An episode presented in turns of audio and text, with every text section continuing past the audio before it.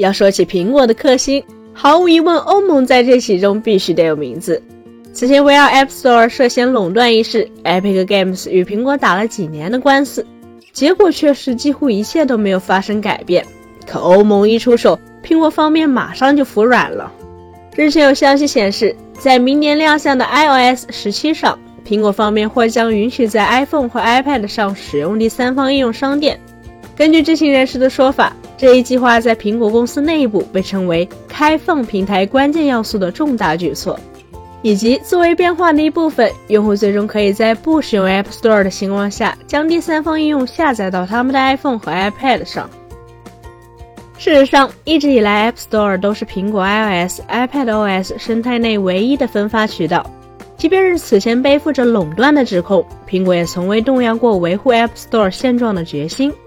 对此，有观点认为，苹果的态度迎来一百八十度大转弯，归根结底还是为了满足欧盟数字市场法案的要求，也就是 DMA。据悉，DMA 是旨在通过防止大型科技企业滥用其市场力量，并允许新的参与者进入，以确保欧洲市场的更高程度竞争，并为指定企业制定了义务清单，如不遵守，将有强制的制裁机制，其中包括高达百分之十的全球营业额罚款。以苹果为例，DMA 要求该公司需要允许用户在 iOS、iPadOS 安装第三方应用程序和应用商店，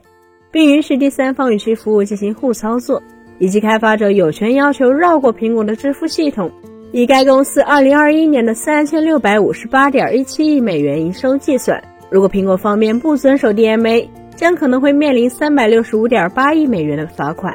而作为对比，苹果在2021年向开发者支付了60亿美元，即 App Store 为其贡献了257亿美元左右的营收。显而易见的是，不遵守相关法案所带来的损失将远高于继续维持 App Store 在 iOS、iPadOS 生态唯一性的收益。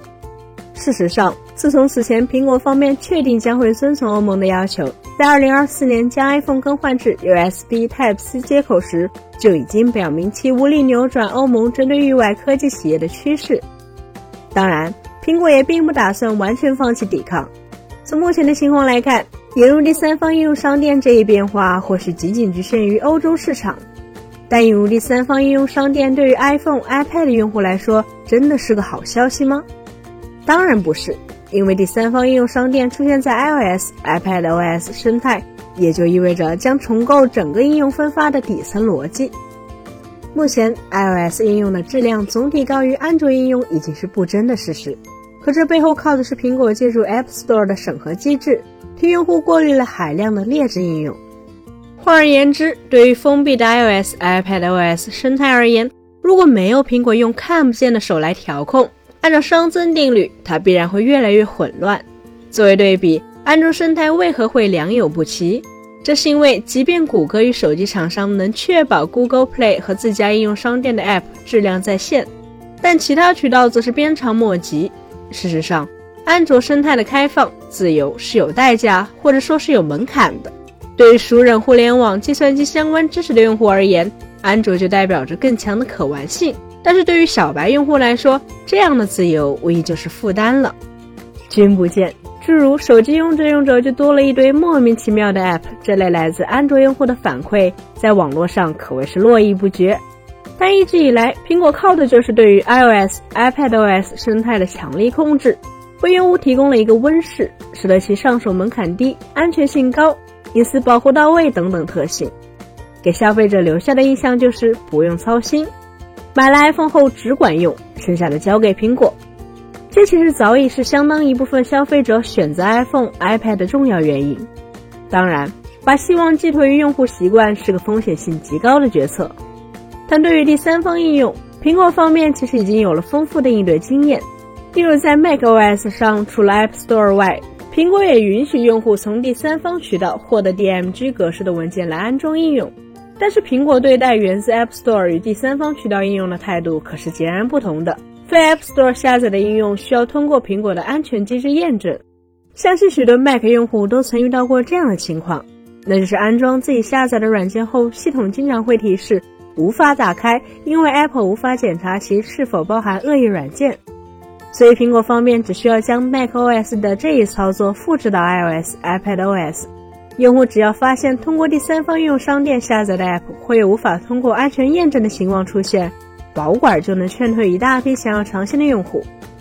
正因如此，App Store 不再成为 iOS、iPadOS 唯一的应用分发渠道，其实并不会让苹果伤筋动骨。毕竟习惯的力量是十分强大的。在十余年的时间里，iOS、iPadOS 用户早已习惯了从 App Store 下载应用，以至于形成了 iOS、iPadOS 的应用商店尤其仅有 App Store 的印象。诚然，类似 Spotify、Netflix、Epic Games 及其他平台肯定会鼓动用户从第三方应用商店下载他们的 App，以实现逃避百分之三十抽成的目的。